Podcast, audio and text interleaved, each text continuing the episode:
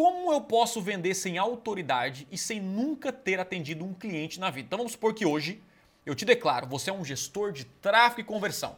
Mas, Thiago, ninguém me conhece. Primeira coisa, nunca ofereça o seu serviço gratuitamente, mas dê uma garantia acima da média. Por quê? Porque quanto menor é a sua autoridade, maior tem que ser a sua garantia, porque menos tem valor a sua palavra.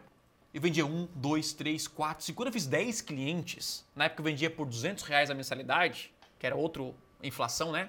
Era como se fosse hoje uns, talvez uns 600 reais por mês. Ali eu vi dinheiro. Falei, caraca, porque, pô, se o cara se garante assim, e eu, eu, eu fazia o meu máximo. Atendimento, campanha, me matava pelo cliente. Ó, me matava. Porque eu sabia que se eu entregasse para ele um resultado, ele ficaria comigo. Hoje eu não preciso fazer isso, porque a minha palavra tem poder, porque eu tenho autoridade. Então, primeira regra: ofereça uma garantia acima da média.